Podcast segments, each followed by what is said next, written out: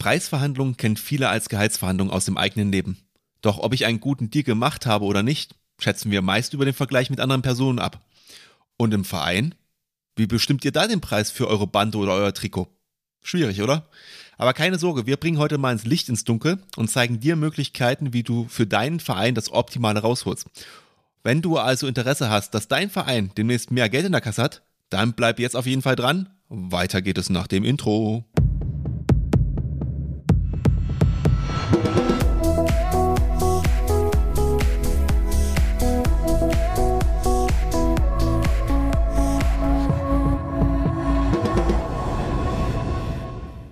Und damit herzlich willkommen im Vereinstrategen Podcast, dein Podcast, welcher dir alle zwei Wochen neue Ideen rund um deinen Verein liefert. Deine Podcast-Hosts sind wie gewohnt Martin und Pascal, deine geliebten Vereinstrategen. Und damit du auch selber ein Vereinstratege wirst, sprechen wir heute über das Thema Sponsoring.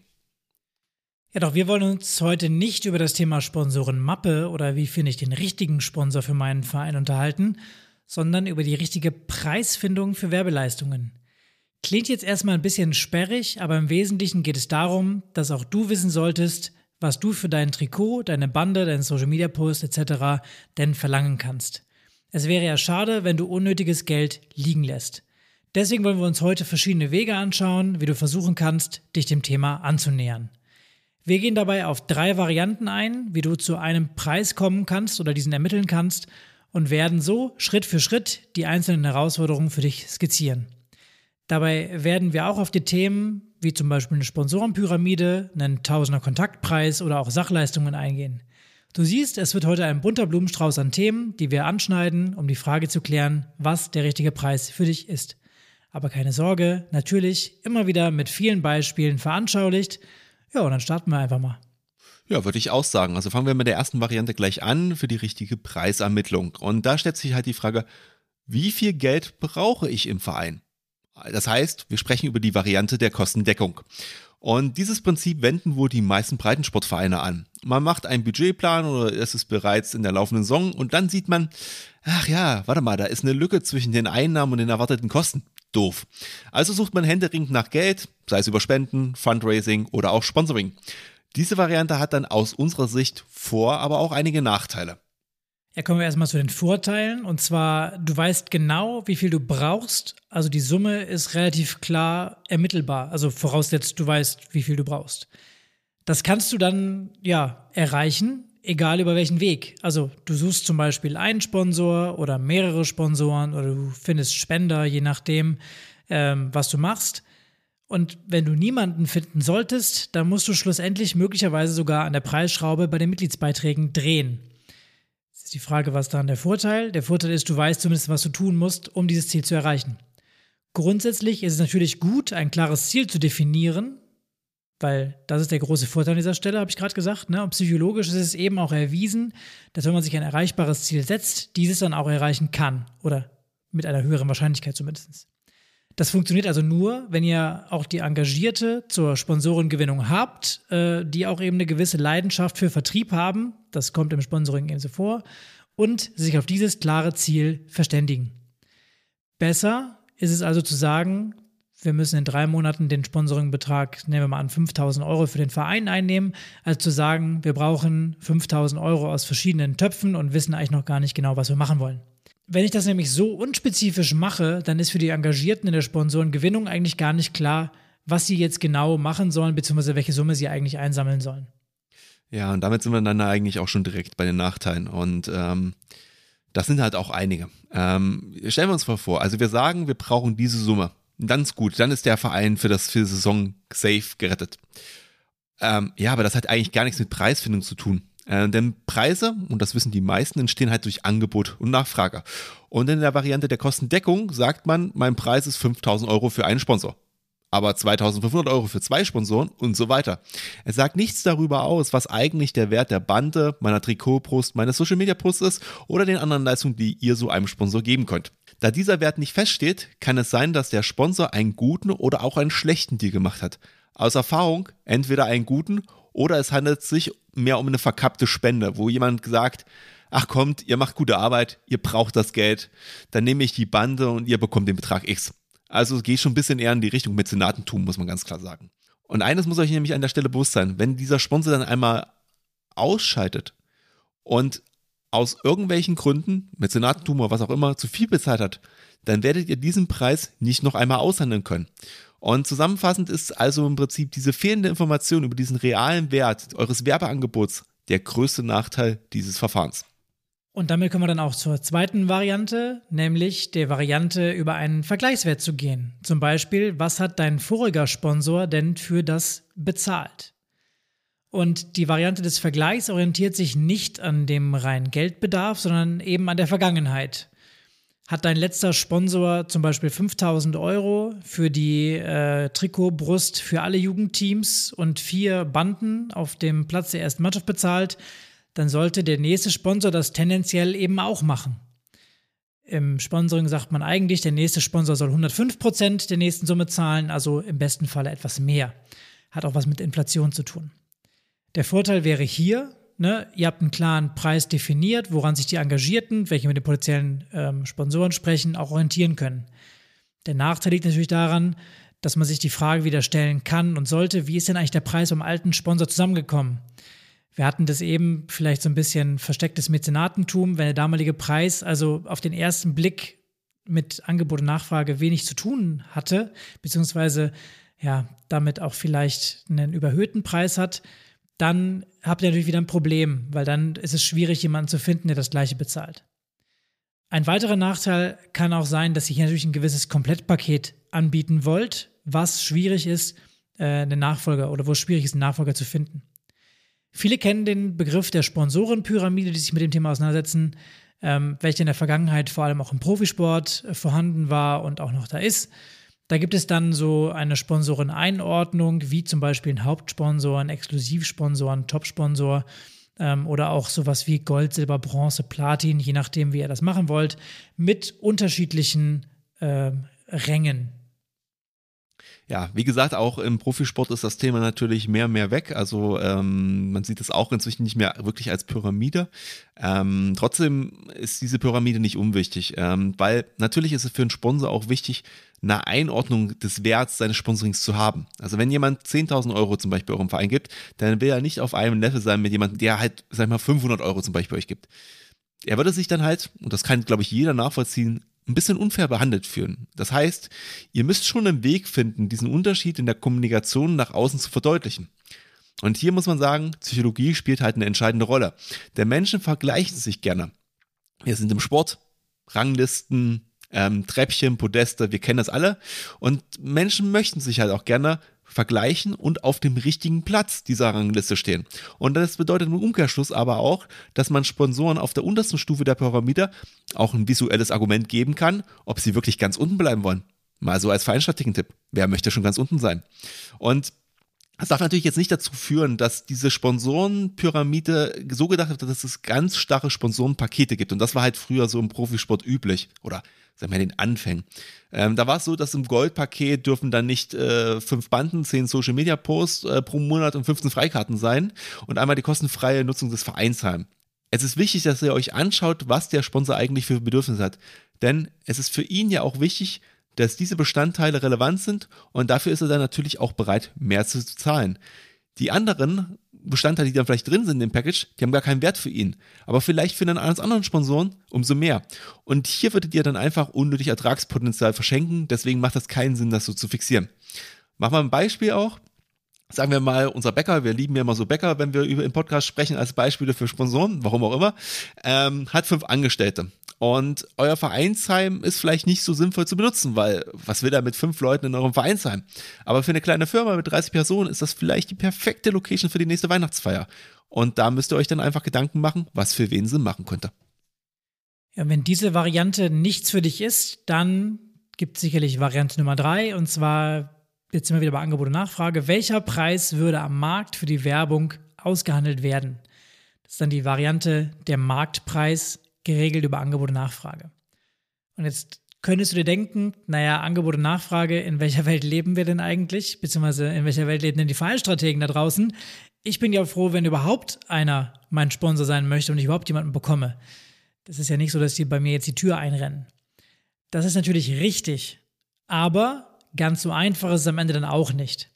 Wir haben gerade darüber gesprochen, dass ich als Verein die richtige Leistung an den richtigen Sponsor verkaufen sollte. Denn wenn ich das Angebot habe, dann muss ich auch irgendwie die Nachfrage danach identifizieren. Da muss es dann auch nicht vier oder fünf Sponsoren geben, die sich da quasi drauf bewerben und Schlange stehen, bei mir äh, Sponsor zu werden. Das ist auch im Profisport, äh, außer vielleicht bei den ganz großen Champions League-Teilnehmern im Fußball, auch nicht so. Ich muss es also schaffen, dem Sponsor glaubhaft nachzuweisen, dass er diese Leistung auch wirklich braucht. Also zum Beispiel, warum habe ich einen Nutzen von der Bande auf dem Sportplatz? Wenn das keinen Nutzen für ihn hat, dann ist es natürlich auch schwierig, einen Preis zu finden, der gerechtfertigt ist für ihn. Ähm, dementsprechend wird er das vielleicht nicht bereit sein zu zahlen, was ich mir vorstelle. Also nochmal, weil es so wichtig ist, es geht hier um die Leistung, um den Nutzen für den Sponsor und dann schlussendlich auch um den Preis. Und das ist auch das, was du immer im Hinterkopf behalten solltest, wenn du eben eine Sponsorenmappe zusammenstellst. Und wenn du mehr zur Sponsorenmappe hören möchtest, dann schalte im Anschluss gerne nochmal in Episode 81 rein. Da haben wir uns das Ganze nochmal detaillierter angeschaut. Ja, und ähm, ich habe es gerade gesagt, Leistung, Nutzen und Preis sind die drei Schritte. Die schauen wir uns jetzt auch nochmal ein bisschen detaillierter an. Martin, ich überlasse den, den Vortritt. Ja, ich, äh, ich denke, das ist, glaube ich, ganz wichtig, dass wir da nochmal ein bisschen näher reinschauen, weil das sind einfach gesagte Worte, aber ihr werdet gleich bei der Erklärung auch ein bisschen merken, gerade wenn wir dann beim Thema Preis sind, da, das ist gar nicht so einfach, wie man denkt. Aber fangen wir erstmal mit der Leistung an. Also, das ist noch relativ einfach. Also, was könnt ihr denn eigentlich so anbieten? Äh, wir haben jetzt schon einiges gesagt. Bandenwerbung, Aufkleber auf dem Hallenbogen. Ganz ehrlich, ist nett. Aber damit wirst du heute keinen Sponsor mehr allein nicht überzeugen können. Ähm, das ist halt, ja, ich will nicht sagen alt, aber guckt euch das in der Fußball-Bundesliga an. Das gibt nicht umsonst da inzwischen LED-Banden, die mit Animationen laufen, weil die auch verstanden haben, dass die Aufmerksamkeit bei so einer videobasierten Bande halt besser ist. Ganz ehrlich, ihr als Breitensportverein, ihr werdet keine äh, Bande in dem Sinne da zur Verfügung stellen. Dementsprechend ist das eigentlich inzwischen ein relativ schwaches, schwaches Argument aus meiner Sicht. Das wirklich zu nutzen, der Hallenboden ist vielleicht noch ein bisschen besser, aber kreisliche Bandenwerbung, ja, damit werdet ihr niemand mehr hinterm Ofen hervorholen. Dann kommen wir mal zum Thema Trikotwerbung. Die ist schon aus meiner Sicht deutlich attraktiver, weil das ist eine mobile Werbung. Äh, was meine ich damit? Also, die steht halt immer im Mittelpunkt. Bei jedem Torschuss, bei jedem Jubel, auf der Trainingskleidung so. Und wenn es Fotos gibt, die Kinder tragen das. Es ist immer, es ist immer da, die Erwachsenen tragen es, ihr seht es überall. Manche Kinder sind vielleicht so stolz und bringen das dann Sportunterricht mit. Ähm, da sind das dann andere Kinder oder Eltern. Also das ist halt was, das ist aus meiner Sicht zumindest sehr, sehr attraktiv, auch für einen Breitensportverein. Es sollte also, sag ich mal, von der Wertigkeit entsprechend auch höher angesetzt werden. Dann haben wir noch ähm, die kreativen Social Media Posts, da haben wir ja auch vor kurzem noch eine Folge gemacht zu Social Media mit den Werbebotschaften des Sponsors, da sind wir noch ein bisschen näher drauf eingegangen, da würde ich jetzt nicht nochmal hier tiefer drauf eingehen wollen. Und wenn wir jetzt in die kreativere Ecke gehen wollen, äh, können wir uns zum Beispiel mal überlegen, was ist eigentlich mit der kostenlosen Nutzung von Vereinsangeboten für Mitarbeiter der entsprechenden Sponsoringfirma? Da können wir zum Beispiel überlegen, okay, dürfen die Kurse belegen, dürfen die einen Kraftraum umsonst nehmen? Dann hatten wir ja schon überlegt, okay, wie sieht es denn mit der Nutzung von Vereinsinfrastruktur aus?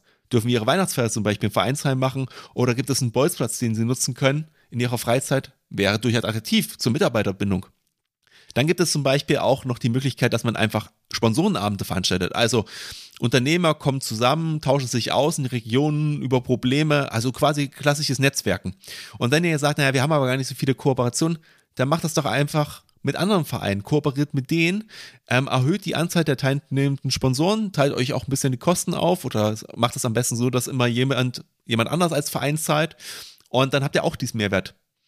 Und was auch natürlich weiterhin wichtig ist, wir wissen ja alle, Arbeitsmarkt ist momentan problematisch. Ähm, die Arbeitgeber finden immer weniger Arbeitnehmer und gerade kleinere Unternehmen haben natürlich Probleme, auch in der Region bekannt zu sein. Und da können es euch natürlich helfen.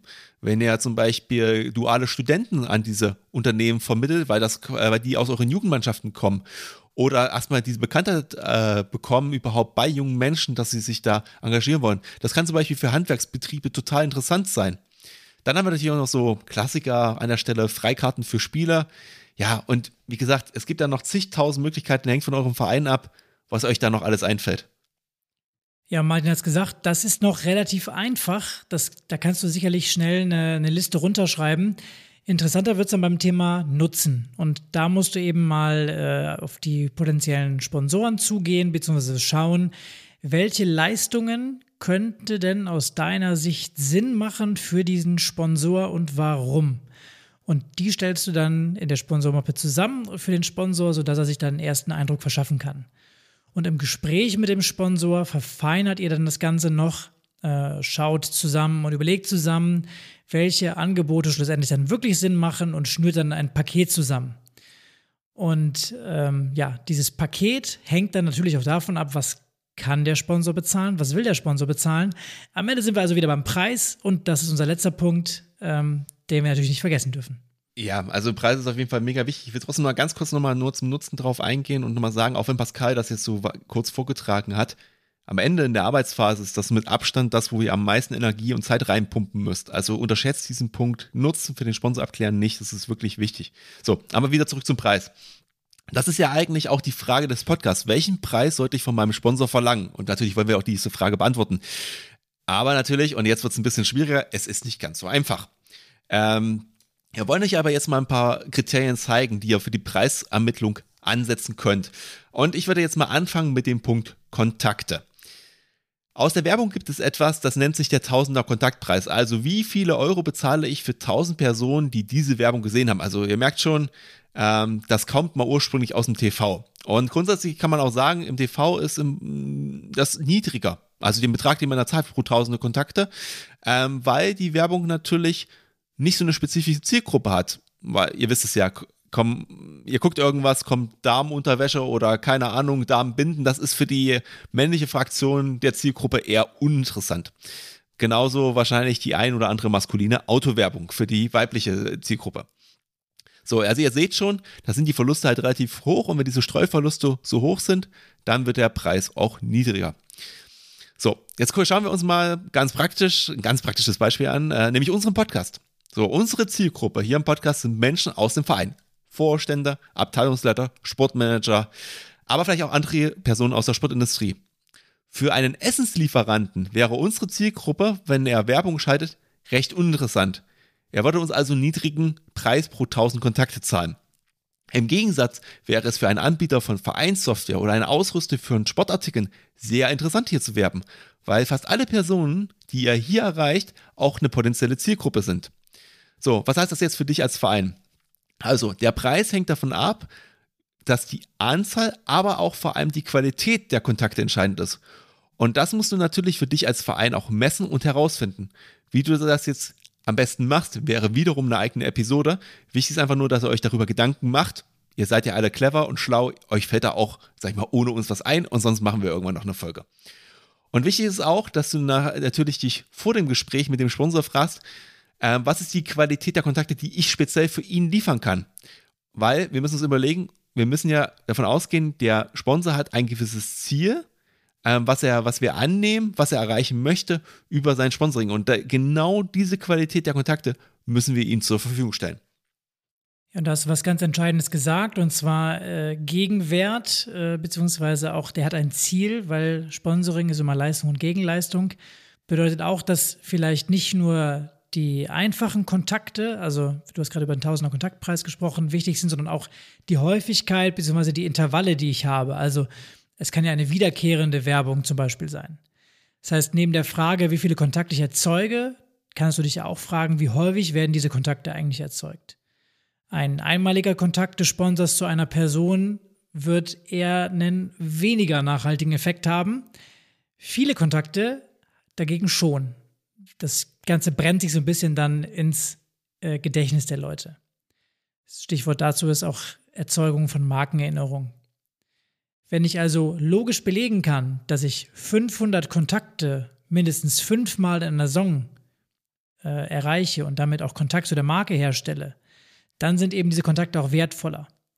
Praktisches Beispiel auch dazu, wir waren gerade beim Podcast. Dieser Podcast erreicht alle zwei Wochen eine gewisse Zielgruppe das könnte ich halt dem Sponsor, wenn er jetzt um mehrere Wochen hier Werbung schalten würde, belegen. Und dann könnte man eben auch im Nachgang schauen, ob diese Kontakte auch erreicht worden sind oder nicht. Ja, und jetzt haben wir da schon ja, über die Sachen geredet, die ihr eigentlich euch erstmal anschauen müsst. Ähm, aber man muss halt noch was weiteres bedenken. Und das ist die Frage, was wird da eigentlich die Leistung am Markt für den Sponsor kosten? Jetzt denkt ihr so, hä? Markt, ich bin ein kleiner Breitensportverein, wo kommen wir da jetzt hin? Ja, da kommt es ein bisschen drauf an, um welche Leistung es sich handelt. Fangen wir mal mit der Werbung auf Social Media an. Ähm, das ist relativ einfach zu erklären. Also der Sponsor schaltet Werbung auf Social Media. Er hat da folgende Kosten erstmal. Er muss diese Werbung erstellen. Okay. Also irgendwie muss man muss das produzieren. Er muss es hochladen und entsprechende Einstellungen in den Social Media Plattformen vornehmen. Muss er auch jemanden engagieren. Dann muss er diese Ausspielung dieser Werbung bei TikTok, bei Facebook, weiß ich nicht wo, bezahlen, weil das ist ja nicht umsonst. Das macht, äh, weil man muss ja eine gewisse Zielgruppe erreichen und es, äh, keiner würde jetzt für der Bäckerei Müller wahrscheinlich äh, äh, dem Instagram-Account äh, folgen und frohlocken, wenn die neuesten Backrezepte da rauskommen vom neuen Müsli-Brot oder weiß ich nicht was. Also das funktioniert also nicht. Also, genau, in dementsprechend muss man halt sagen, was ist Inhalt der Werbung und welche Zielgruppen äh, sollen damit erreicht werden und daraufhin wird dann halt auch ausgespielt. Und das ist jetzt die große Frage, macht man das jetzt selber oder macht man das halt nicht selber? Und dementsprechend hat man dann auch noch einen Kostenpunkt für eine Agentur, die das Ganze betreut und beauftragt. So, also ihr habt gehört, das ist relativ viel Arbeit für den Sponsor. Und das sollte man sich jetzt auch überlegen, weil das sollte man nicht unterschätzen von den Kosten. Da geht man relativ schnell in den mittleren bis höheren vierstelligen Bereich, wenn man sowas wirklich relativ professionell produzieren möchte als kleinere Firma. Wir reden hier nicht von großen Unternehmen. Und jetzt kommt das Gute und euer richtig guter Punkt äh, für euren Verein. Ihr könntet eigentlich das genau gleiche anbieten für einen Bruchteil der Kosten. Und auch ihr habt die Möglichkeit, über Ad Werbung zu schalten und auszuspielen, wenn das sinnvoll oder aus irgendwelchen Gründen nochmal relevant oder interessant für den Sponsor ist. Euer großer Vorteil ist aber, dass euer Content natürlich produziert ist. Also viel, viel glaubhafter, als was eine Agentur jemals produzieren könnte. Wir hatten vor wenigen Wochen halt darüber gesprochen, wann macht Social Media Sinn. Dies wäre eine Möglichkeit, wo es absolut Sinn machen würde. Wenn ihr also jetzt einen Gedankenanstoß habt, dann hört unbedingt nochmal in diese Folge rein. Die ist ja kurz vor dieser Folge. Ich glaube, die direkt, ist die Folge direkt davor. Ähm, also gerne da einmal reinklicken. Jetzt machen wir noch ein zweites Beispiel, weil jetzt haben wir jetzt nur eins genannt. Wir machen das Thema Jobvermittlung. In Deutschland werden händeringend Personen für viele Stellen gesucht, das wisst ihr ja alle. Also, und da muss man sich jetzt überlegen, das läuft ja meistens über Personaler und diese Personaler bekommen meistens einmalig so zwischen 15 bis 20 Prozent des Jahresgehalts an Provision für die erfolgreiche Vermittlung. Also, rechnen wir das mal durch. 40.000 Euro Jahresgehalt ist ja relativ normal. 15 Prozent, das wären 6.000 Euro. Das ist echt viel Geld für eine vermittelte Person. Und wenn also die Firma durch euren Verein nur eine einzige Person überzeugt, zu ihr zu wechseln, wie auch immer, ob das aus dem Verein heraus äh, erfolgt oder aufgrund Verwerbung, dann hat sie das komplette Sponsoring meistens schon wieder rein. So, ist doch super. Was könnte es denn Besseres für euch geben, so Geld zu finden? Also, um es zusammenzufassen, den Sponsor zu zeigen, was alternativ die Leistung, die ihr anbieten könnt, am Markt kosten würde, kann richtig, richtig dabei helfen, marktgerechte Einnahmen für euch zu generieren und ist eines der absoluten Killer-Features. Ja, und wenn es euch nicht nur ums Geld geht, dann helfen euch vielleicht auch Sachleistungen bzw. sogenannte Barteranteile. Das heißt, ihr tauscht dort eine Leistung gegen eine Sachleistung, ähm, wenn ihr diese wirklich gebrauchen könnt. Praktisches Beispiel dazu, das Autohaus, mit dem ihr kooperiert, der äh, Sponsor von euch wird, stellt euch dann ein Leasingfahrzeug als Sponsoring-Leistung zur Verfügung. Meistens ist es für den Sponsor deutlich leichter, äh, Sachleistungen zur Verfügung zu stellen und für euch dementsprechend auch leichter, ihn von dieser Sachleistung zu überzeugen. Die Gründe dafür sind unter anderem, dass der Sponsor eben das Produkt live in Action auch in dem Fall auf der Straße hat und dementsprechend auch eine emotionale Bindung ähm, hat. Da ist dann die Werbung zum Beispiel drauf, auch von dem Autohaus.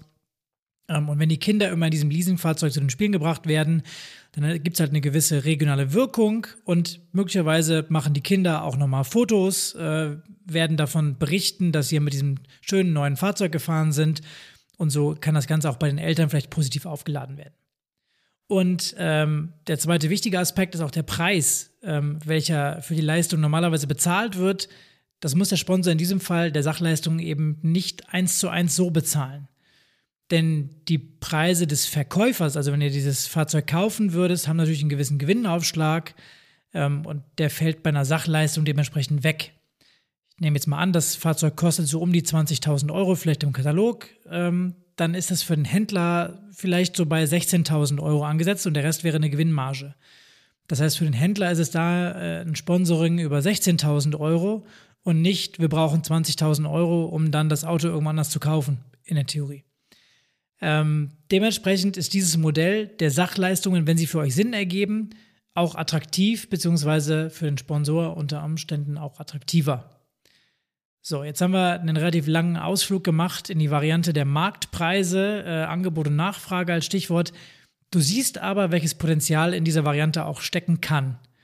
Trotzdem möchten wir natürlich auch nicht unerwähnt lassen, dass diese Variante äh, schlussendlich auch die aufwendigste von allen ist, weil du dir vorher viel Zeit nehmen musst für eine, ich nenne es mal richtige Ausarbeitung von möglichen Leistungspaketen für die Sponsoren und auch eine äh, ja, Ermittlung des möglichen Marktpreises.